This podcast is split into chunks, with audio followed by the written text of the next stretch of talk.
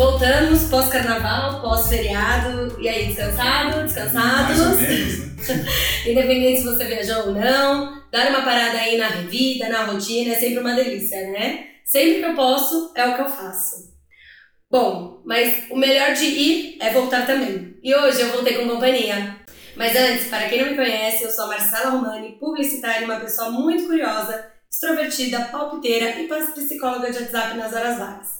E agora, uma aventureira em podcasts e conteúdos para tentar trazer um pouquinho da minha história, dos meus perrengues e quem sabe um dia te inspirar a ter uma vida mais sincronizada. Em sincronia com você, com seus valores, com a sua razão e com a sua essência. Está virando moda trazer convidados por aqui, né? Mas é que para alguns temas é muito melhor ter alguém para refletir junto comigo. Já que essa semana de carnaval eu dei aquele stop no tempo e fui curtir uma praia lá na Bahia, resolvi falar sobre isso no episódio de hoje. Vamos falar sobre o nosso cansaço. E para isso eu trouxe uma companhia para falar comigo. Um especialista em produtividade e para a sorte dele, ele é meu irmão. Hoje, na verdade, eu estou no cantinho dele, ele não está no meu cantinho.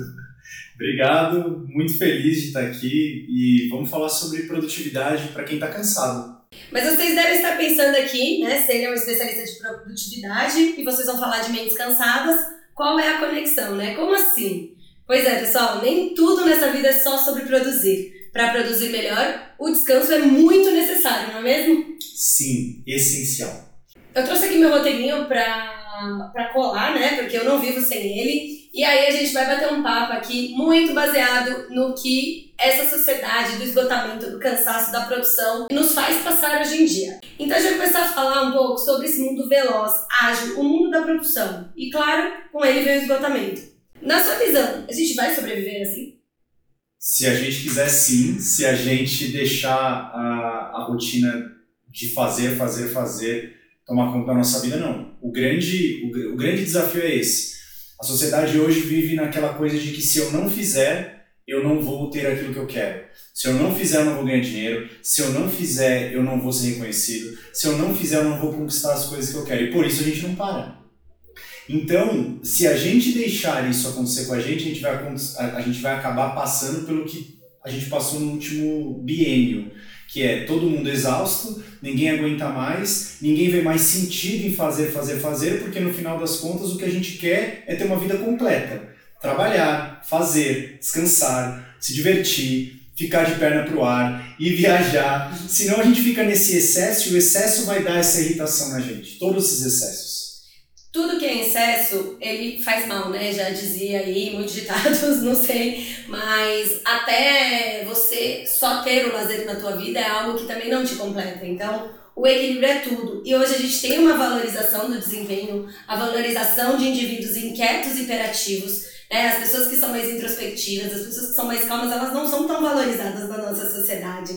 Todo mundo posta lá que seus dias têm 72 horas, dão conta de tudo o tempo inteiro mas a gente esquece que aquele, aquela partezinha, aquele stories, é um décimo da vida delas. E com certeza, entre um story e outro, ela também pode ter alguns surtos, né?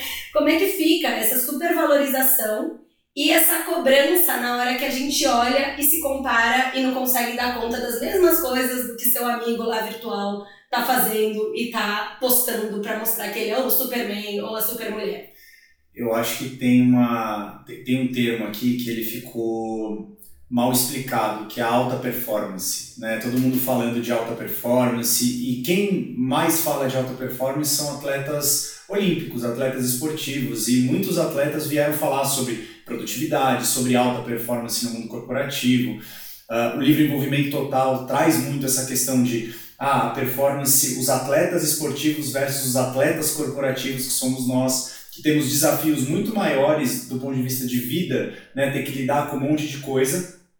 Só que numa sociedade narcisista, que foi como você disse, né, entre um stories e outro, todo mundo está super bem, a gente fica se comparando, porque a gente fala, como que eu estou perrengando, estou me lascando aqui e o meu amigo, o meu colega, o influencer está super bem de vida. Tem alguma coisa errada comigo.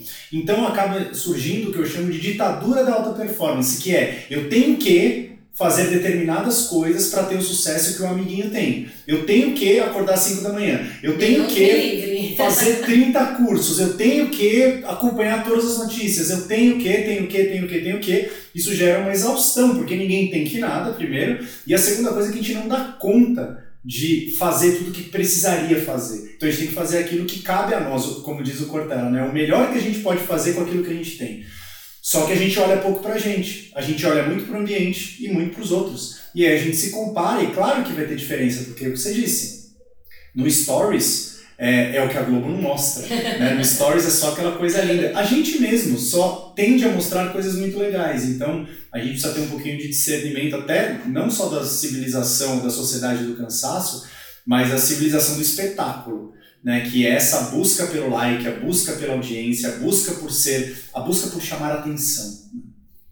É, não, total. Umas semanas atrás, é, eu tenho esse podcast em paralelo a toda a minha vida e é um momento que é para ser divertido, é para ser legal, é para conversar, é para refletir, é para falar de coisas leves e às vezes nem tão leves, mas de uma maneira é, mais autêntica. E umas semanas atrás eu tava super cansada. Eu comecei a escrever três textos e eu não conseguia terminar. E na minha cabeça eu tava, eu tenho que postar, porque toda quinta-feira eu posto. E aí eu falei, quer saber, eu não vou postar essa semana, ninguém vai morrer se não me escutar falar. E foi ótimo, porque eu parei, descansei, dormi naquele dia que eu ia gravar à noite. E essa semana, por exemplo, eu já escrevi três textos e já gravei, já fiz um story para as próximas semanas. Quando eu estiver cansada, eu já posso postar de novo. E tem uma, uma coisa legal nisso, assim, tem estudos que mostram, né? Eu estou estudando ciência da felicidade e os estudos mostram que a principal ferramenta para a gente readquirir capacidade cognitiva, ou seja, de criação e inovação, é dormir no mínimo, no mínimo, sete horas por noite, no mínimo. Então eles dizem assim: se você não está tendo criatividade, se você não está conseguindo produzir, se você não está conseguindo ter ideia, se você não está feliz, durma. Depois que você acordar, aí você volta ao seu neutro que a gente fala. E até um amigo meu me mandou mensagem outro dia falando assim: Nossa, cara, ele mandou um áudio. Tá uma loucura aqui porque eu acordei, cara, papagaio gritando, cachorro, meus pais brigando, eu não tô conseguindo me concentrar, tá uma loucura. Eu falei, cara, faz só o que tá no seu controle. Falei para ele, eu falei só isso pra ele, faz só o que tá no seu controle. Não adianta você reclamar somente do seu pai, não adianta você reclamar do vizinho, cara, você não tem controle sobre isso. Bom, corta, ele foi no. É, me mandou mensagem no final do dia e falou assim, cara, loucura. Eu deitei, botei o fone, dormi, acordei novo. Tipo, ele falou, cara, eu tava cansado. Eu estava cansado, e aí voltei, produzi, fiz o que eu tinha que fazer e estou bem. Então, às vezes, a gente subestima uh, o poder do descanso, porque nessa sociedade capacitativa, onde eu preciso fazer, senão eu sou inútil, se eu não faço, eu me sinto improdutivo. E esse é o ponto. A produtividade, ela ainda está conectada a fazer, a se ocupar e não a fazer melhor, não a usar melhor o meu tempo para ter tempo para não fazer nada. Então, se eu não faço nada, eu falo, puta, eu estou improdutivo. Um dia produtivo, que é? Você deita no, no travesseiro, e fala: Nossa, foi um dia produtivo. O que, que significa? Consegui fazer um monte de coisa. Fiz tudo o que eu precisava. Fiz tudo o que eu precisava. Mas normalmente tem a ver com o que eu faço, não o que eu não faço. Foi um dia produtivo, por quê? Porque eu consegui ficar tranquilo, porque eu consegui ter tempo para não fazer nada. A gente ainda, muitas vezes, tem um sentimento de culpa por não fazer. E esse é o problema, porque aí eu vou ocupar com o quê? Com coisas para fazer. E quando eu estou descansando, eu acho que eu estou procrastinando. O mentorado meu falou para mim, nossa, eu perguntei, você procrastina? Ele falou, procrastino. Eu falei, sério, me conta aí uma situação que você procrastina. Ele falou assim, é... não, cara, outro dia eu estava assistindo TV à noite e, puta, maior improdutividade. Eu falei, cara, mas você estava descansando. Isso não é procrastinação, isso é descanso. Então a gente ainda lida mal com essa história de não fazer nada, sabe? Muitas vezes. Sim, o ócio, né? É. E, e, e cada vez mais a gente quer até as crianças sejam ocupadas o tempo inteiro. Né? Eu fazia balé quando era criança e tinha muitas crianças lá no balé que tinham o calendário ocupadíssimo, assim, 24 horas por dia. Era balé, era judô, era jazz, era pintura, era kumon. E teve um caso de uma menina que ela tinha uns 8 anos na época, que ela teve burnout, tipo, com 8 anos. Hum. A menina surtou e depois ela virou até uma adolescente é, meio apática, porque ela não queria mais fazer nada, porque ela estava cansada, com seus 12 anos, estava exausta. E claro, depois ela foi, procurou tratamento, e aí hoje ela é uma adulta aí super, super normal e, e super. curada. Bom, mas mesmo assim, né, a gente tem responsabilidades, agenda, compromissos sociais que a gente vive, e principalmente para quem vive em São Paulo, a agenda é muito apertada, agora um pouco com menos, com menos trânsito, mas mesmo assim as nossas responsabilidades são muito grandes, né? Como é que como é que a gente não surta? Como é que isso, como é que a gente vive nesse meio de tantas obrigações, responsabilidades, agenda, compromissos versus o respeitar nossos limites, respeitar o nosso tempo de descanso? Eu acho que a resposta é essa, assim, é respeitar os seus limites, né? É, tem tem um, um, uma, uma habilidade, que eu acho que é uma habilidade inerente a qualquer profissão, a qualquer pessoa, que é o autoconhecimento, você entender os seus limites. Porque há pessoas que vão conseguir trabalhar um pouco mais, há pessoas que vão conseguir focar um pouco mais, há pessoas que vão precisar descansar mais, há pessoas que vão precisar dormir mais, dormir menos. Você precisa se entender. É, esse é o primeiro ponto, assim, se conhecer, entender seus horários mais produtivos e tal. É, entender quando você está ultrapassando seus limites. Aconteceu comigo semana passada. Assim, eu não estou é, é, livre de também sofrer cansaço, de estar exausto. Estava super cansado e falei, cara, o que, que aconteceu que eu fiquei muito cansado? Eu percebi que eu comecei a encavalar umas reuniões. Comecei a precisar fazer algumas reuniões com clientes e tal, e falei, cara, isso não funcionou. E aí um dos principais, ah, uma das principais ferramentas é a gente tentar pensar que não tem pressa para chegar num determinado lugar. O tempo não vai acabar, o tempo ele é esticado. Então, se você começa a renegociar e reorganizar as suas coisas para que elas se estiquem, por exemplo, querem uma semana em duas, não vai ter um impacto tão grande. Então, por exemplo, no meu caso, treinamentos. Os treinamentos que eu dou eu não poderia remarcar, mas as reuniões talvez sim. Então, comecei a remarcar algumas reuniões ao longo de duas semanas. Não mudou nada para as pessoas envolvidas, mas para mim mudou tudo. Porque ao longo da semana eu entendi que eu precisava de tipo 30 minutos no meio do dia para não fazer nada. E foi o que eu fiz essa semana. E, cara, hoje eu tô sexta-feira, eu tô tranquilaço. Não tô cansado, tô muito tranquilo. Então é você se entender e não seguir uma regra pré-estabelecida. Como a sua organização funciona para você? Como que a sua produtividade funciona? Quando você tem mais energia, quando você vai focar no negócio. É, não é tentar seguir uma regra, um planner, uma coisa que foi imposta ou foi colocada. Não. Tá bom, eu vou pegar aquilo, vou me entender, vou colocar em prática. O que, que funcionou? Eu repito. O que, que não funcionou? Melhoro. É, se eu preciso de tempo, eu me dou tempo. Se eu preciso de tempo para assistir série, eu me dou esse tempo. Se eu preciso de tempo para não fazer nada no meio do dia, eu me dou esse tempo. Então é você assumir o controle e entender que você tem liberdade para escolher essas coisas. Por mais que você ache que não, você tem. Então é reassumir o controle mesmo. É, eu me vejo muito nessa situação porque eu tenho mania de marcar uma reunião atrás da outra e principalmente no início da semana, porque eu quero me livrar de tudo que eu tenho para fazer e aí ter mais tempo no, no, no meio da semana para frente. Mas eu me vejo também, às vezes, muito exausta nesses finais de dia, o que não adianta nada. Eu tenho mais tempo e eu tô mais cansada, então não adianta nada. Tem também aquele ponto que muita gente passou por isso no início da pandemia, de querer ocupar todos os tempos virtuais do Outlook. Né? Então você não podia ver uma agenda vazia que você marcava uma reunião. E eu tenho uma amiga que falou um dia: eu não tenho tempo para fazer xixi, eu vou ter um problema. Sério. E até muitas empresas agora fazem uma regra de deixar 15 minutos entre uma reunião e outra. Isso é super saudável, porque nem só ir ao banheiro, mas você levantar, tomar uma água, dar uma esticada no pescoço, é, faz bem também, né? Do que você ficar emendando aí nas telas por 8, 9, 10 horas seguidas. Isso é, isso é terrível. E é isso, a gente tá falando de mentes cansadas, né? É, às vezes fisicamente você tá bem, você dormiu bem, você tá fisicamente, seu corpo tá bem, mas sua cabeça você não consegue mais concentrar. Eu estava estudando sobre o ciclo ultradiano. Nós somos regidos por vários ritmos, né? Tem o circadiano, tem um outro lá e tem o ultradiano. O ultradiano é o ciclo de foco que a gente tem ao longo do dia. Então a gente consegue focar 90 minutos e a gente precisa ter pausas de 20 minutos a cada 90 minutos, em, em média. Assim.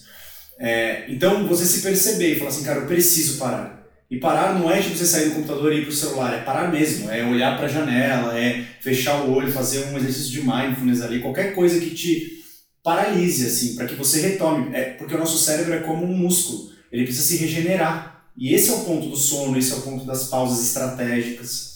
É, meu oculista diz que sempre depois de um tempo de tela tem que olhar para uma parede e ficar piscando, justamente até para não dar problema na visão. Hoje em dia tem muita gente com miopia, estrabismo, um monte de coisa por causa das telas a gente para de falar no computador, vai para o celular e vai para a televisão e isso prejudica a nossa retina, não sei dizer direito aonde prejudica, mas os oculistas agora eles estão recomendando também você parar e olhar para um lugar branco, um olhar neutro, né? Um lugar neutro onde você consegue recuperar o músculo do olho também. Então, assim, é, é, é, bem interessante. E aí, você já falou disso, né? Que nós somos donos do nosso tempo, principalmente depois da pandemia, a gente se viu com muito mais liberdade e flexibilidade de horário, de compromissos. E com isso, a sociedade nos cobra pela entrega, pelo desempenho.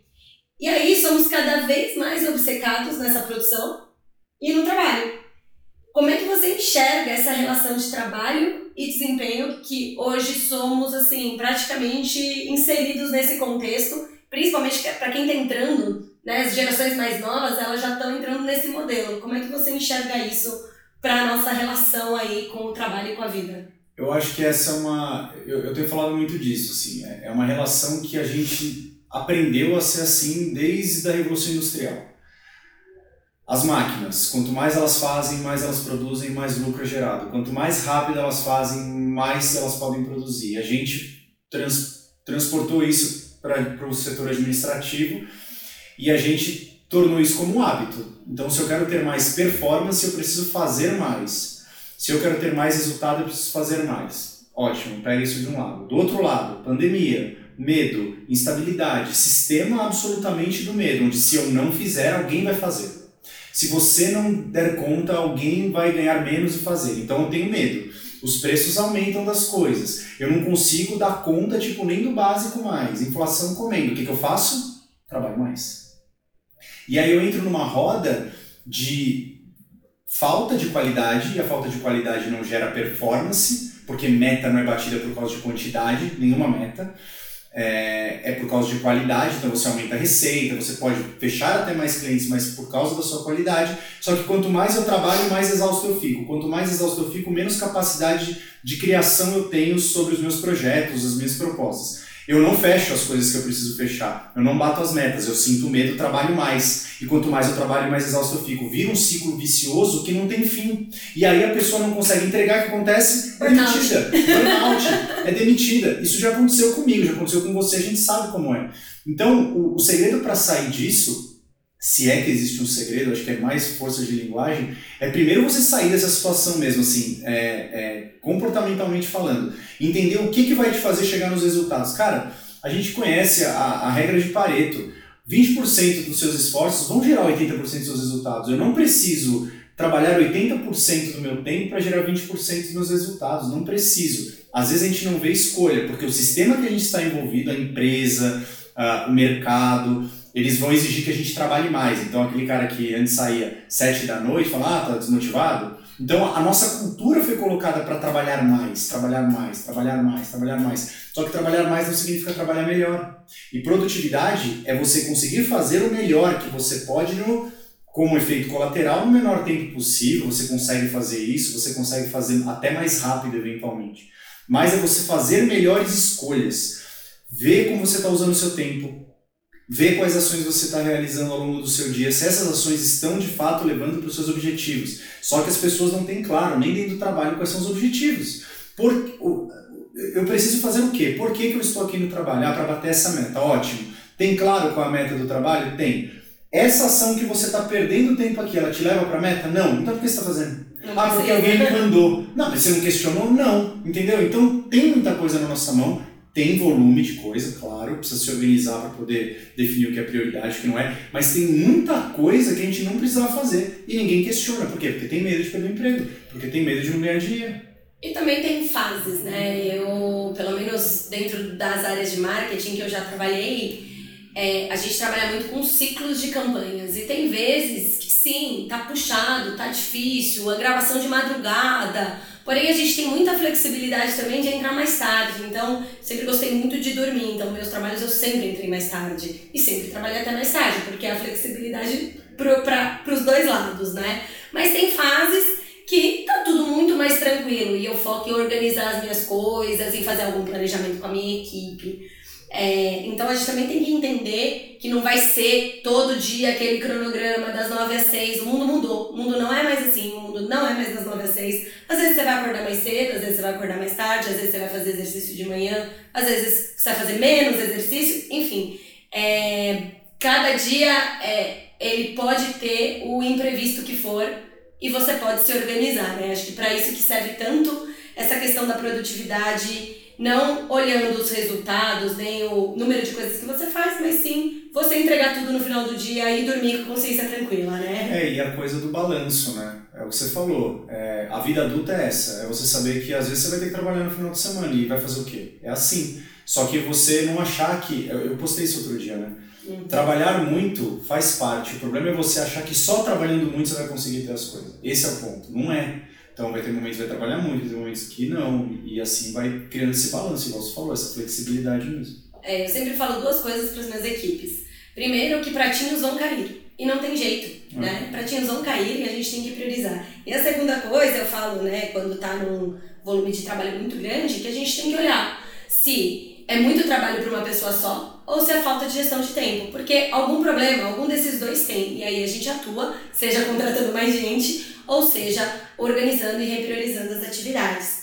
E aí, falando um pouquinho disso, né, dessa sociedade hiperconectada 24 horas, é, cada vez mais nós estamos inseridos nesse contexto. E é muito difícil também a gente simplesmente falar, vou largar meu celular, ou vou ficar uma semana sem celular. Não tem como, ou vou ficar sem rede social. Às vezes você trabalha com isso, como é que você larga? Não tem como.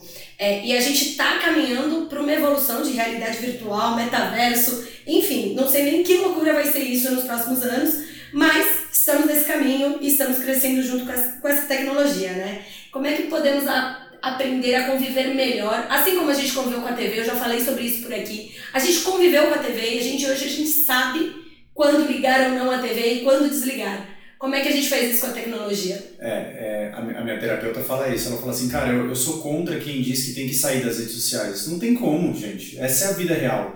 Ah, vou desligar o celular e não vou atender nenhuma ligação do, do meu chefe. Cara, é, ou nenhum WhatsApp. A vida real é essa. Você tem que aprender a lidar com isso, não é fugir. Isso é comportamento de criança, fugir. A gente tem que lidar com as coisas da melhor forma. Então, a regra é: tem tempo para tudo.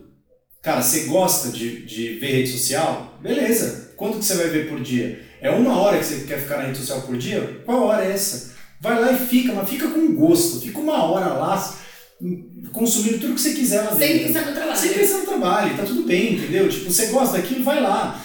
Não tem problema, por exemplo, a gente fala de série, né? Um monte desses gurus aí falam: ah, você não consegue crescer porque você fica vendo série. O problema não é ver a série, o problema é você ficar vendo o dia inteiro a série, entendeu? tipo, gosta da série, vai lá e assiste a porcaria da série, entendeu? O problema é que a gente fica nessa coisa de ou, ou é ou não é, ou é ou não é, muito binário, sabe? Tudo ou nada, né? É, e é o que você falou, assim, a gente precisa aprender a conviver e colocar as coisas que a gente gosta no nosso tempo. É gestão de escolhas, né? Então eu tenho 24 horas, ótimo, eu preciso trabalhar, no meu caso eu sou pai, marido, filho, gosto do meu lazer, gosto ver meu futebol, gosto de tomar cerveja, tá bom. Como é que eu encaixo tudo isso no dia? Os meus pratinhos também caem. Vai ter dia que eu não vou ver futebol. Vai ter dia que eu não vou tomar minha cervejinha. Ter... Por quê? Porque eu defino o que é prioridade para mim. Ah, é meu trabalho, meu filho, família. Tá... Então, é, no final das contas, é como eu lido com a realidade que eu tenho hoje, a, a real. Uh, e a virtual, eu não me preocupo, sinceramente, porque ainda não está no presente. Eu não vou me preocupar com uma coisa que eu não controlo, que está no futuro, que eu não sei como vai ser. Quando eu estiver nessa realidade, o que, que eu vou fazer? O que está no meu controle. Isso virou um mantra para mim. O que está no meu controle? O que eu posso fazer? O que eu não posso fazer, remediado está, né? Como diz o ditado. Então eu não faço mais. Eu não tento mais controlar ninguém, eu não tento mais mudar os ambientes que eu tô. Eu simplesmente agora. E é um exercício de hábito mesmo. O que, que eu posso fazer para mudar o que eu sinto? O que eu posso fazer para mudar a minha realidade? E é só isso que eu vou fazer. A vida fica mais leve, fica mais tranquila. Tipo, minha agenda tá ferrada. Desculpa, a culpa é minha. Eu aceitei as reuniões, eu marquei as reuniões, eu marquei os compromissos. O que, que eu posso fazer para resolver isso? Não adianta eu culpar o metaverso. O Zuckerberg não tá nem aí para mim, entendeu? Tipo, então, tá que, pontinho, né? É, gente, o que, que eu posso fazer? É, não, a gente falou muito de redes sociais, enfim, a realidade virtual que está por vir, mas assim, né, não tem só a parte ruim, porque tudo isso, a tecnologia nos ajuda muito, nos ajuda no nosso dia a dia, é fonte de trabalho de muita gente, é fonte de inspiração para muita gente e é fonte também de lazer. Então, é, não é sobre excluir tudo, e sim gerir, né? Gerir os veículos de comunicação, gerir as plataformas que a gente usa. Não precisa assistir série o dia inteiro, mas não significa que você não vai assistir nunca mais na sua vida. E pode ser que você escolha só assistir no final de semana ou todo dia à noite. Eu, por exemplo, todo dia à noite virou quase um vício. Eu assisto um vídeo de stand-up porque eu adoro no YouTube. E eu morro de rir. Gargalhando. Gargalho e é isso que me faz bem. E eu não fico agitada, nada realmente é um vídeo para não pensar em nada. É para eu realmente dar estratégia. E foi sem querer, na verdade, porque eu comecei a ir no looping do YouTube, caiu lá num, num comediante, eu gostei e fiquei fã dele. É, e aí, né, como é que a gente trabalha? A gente já falou um pouco sobre isso, mas como é que a gente trabalha a nossa mentalidade para não ultrapassar os limites? Porque o que, que acontece hoje? A gente, na teoria, todo mundo sabe né? Todo mundo sabe que não pode ultrapassar, que a gente tem que respeitar, que a gente tem que tomar cuidado e não assumir mais coisas do que a gente é, dá conta. Mas na prática, a gente assume tudo, a gente ultrapassa e a gente só se dá conta num burnout, numa depressão, num surto, numa briga. É, como é que a gente faz para a gente prevenir ao invés de chegar no nosso limite? Nós somos regidos, os nossos comportamentos são regidos por crenças. Nós temos crenças e por causa dessas crenças que não são verdades ou mentiras, são simplesmente a forma como a gente enxerga o mundo, por causa das nossas experiências a gente forma essas crenças. E essas crenças fazem a gente ter comportamentos. Então, por exemplo, eu acredito, uma crença, que se eu não trabalhar muito, eu não vou me destacar no trabalho.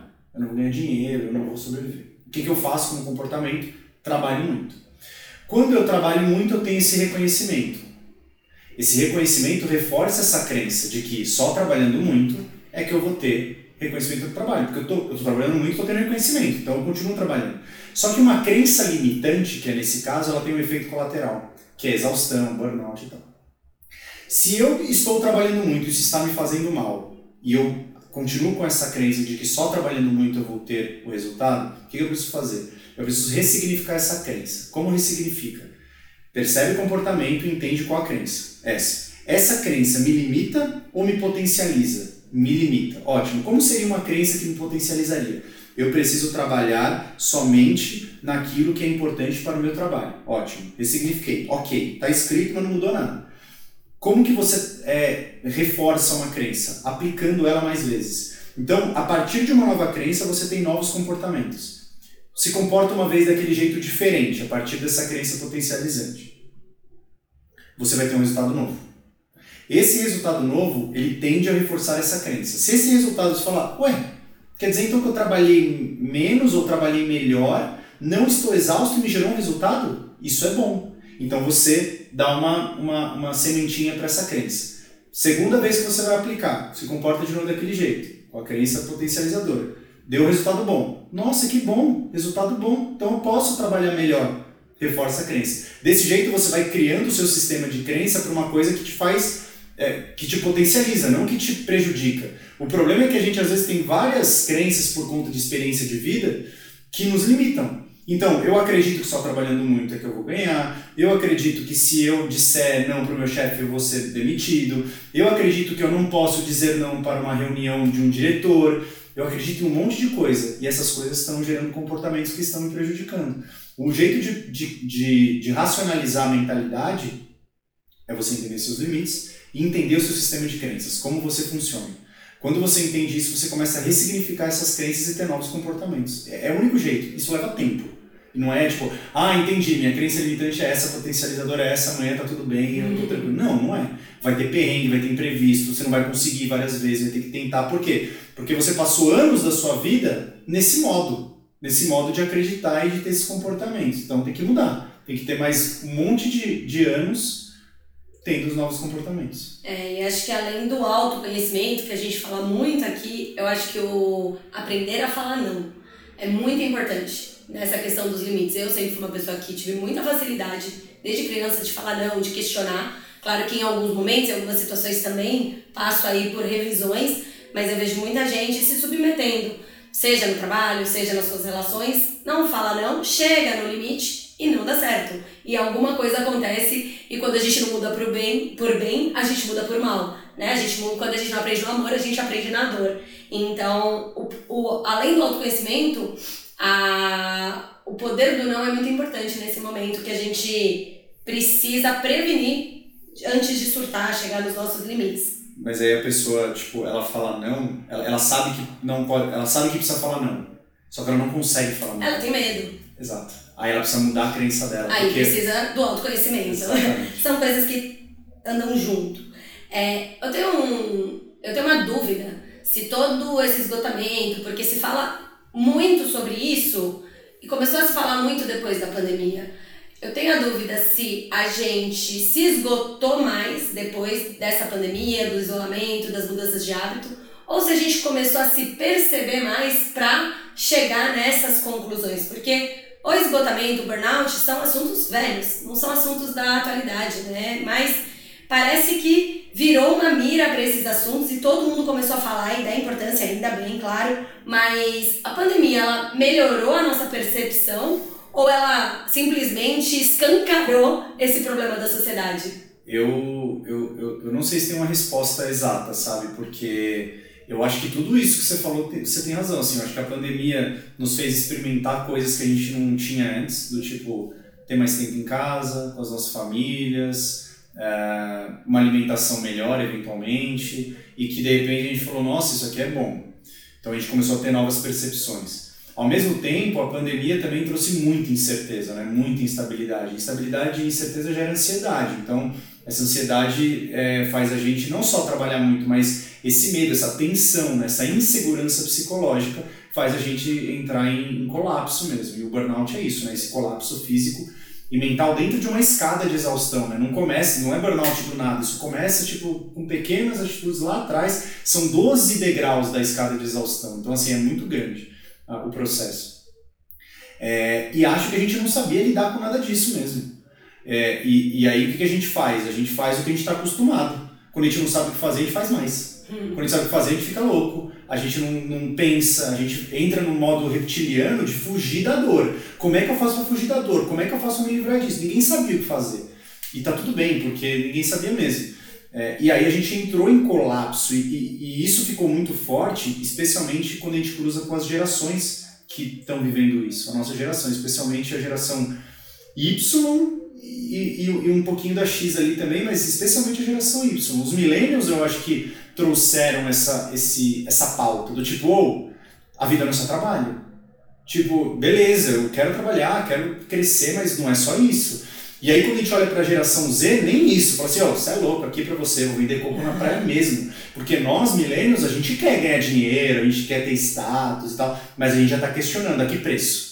Então acho que a pandemia, claro, foi uma bosta, dúvida, mas trouxe esse, lado bom, essa consciência, sabe? É. E a pandemia tirou muitas válvulas de escape, né? E, e, e trouxe outras. Uhum. Então eu vejo por mim, eu ficava muito tempo fora de casa, eu basicamente chegava na minha casa para dormir, eu viajava semana sim, semana não, eu passava muitas horas dentro de um avião ou dentro de um carro. Chegou a pandemia, eu fui presa dentro de casa, eu convivi mais com a minha família, minhas aulas de escape eram caminhadas dentro do prédio, Netflix, zumba na sala, e, e, e isso, de, de uma certa maneira, para alguns mais, outros menos, fomos privilegiados, outras pessoas tiveram que sair de casa, mas de uma certa maneira, ele fez um 180 na nossa vida é, até do tempo de lazer que a gente tinha, que não era mais o mesmo. Então muita gente se, se isolou em casa e começou a trabalhar mais, uhum. porque não tinha o que fazer. Então era uma fuga. Muita gente estava em casa sem trabalho e tinha que arrumar o que fazer.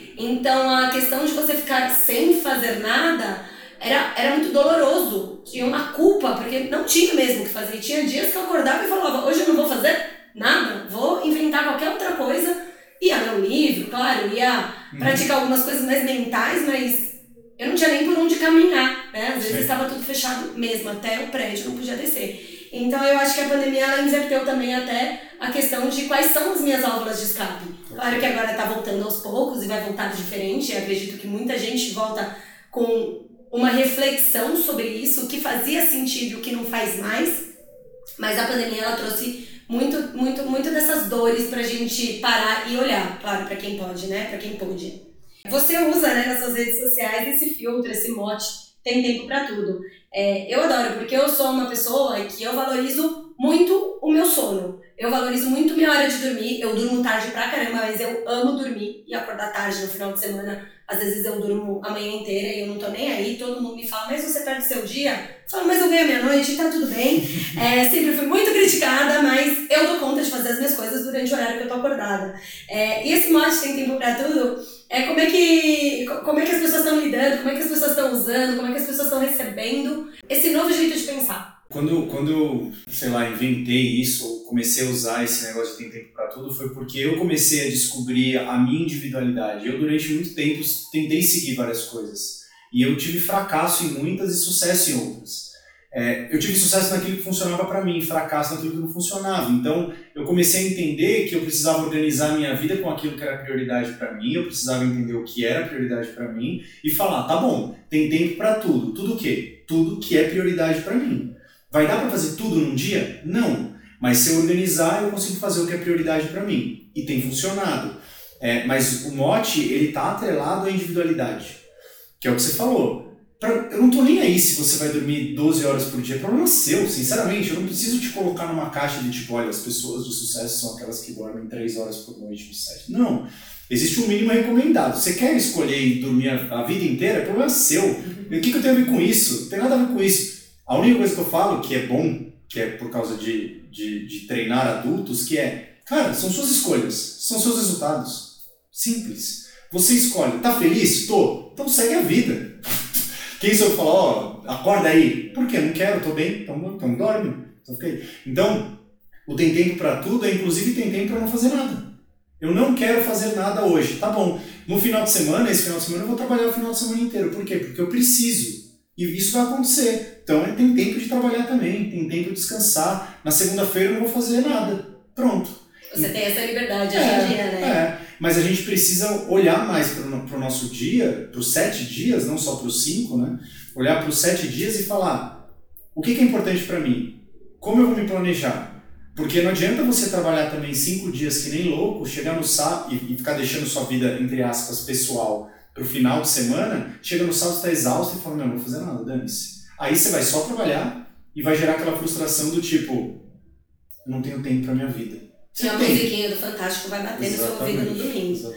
É, eu acho que tem muito a ver também a exaustão com a busca pela felicidade, né? Essa busca utópica que principalmente a nossa geração é, quer chegar e a gente sabe que a gente não vai chegar porque a felicidade ela não é o final, ela é a jornada. E o que, que você daria de conselho aí para a gente equilibrar, levar uma vida leve, feliz vai ter conflitos, vai ter parte ruim, vai ter dias melhores, outros piores, dias de lutas, dias de glória.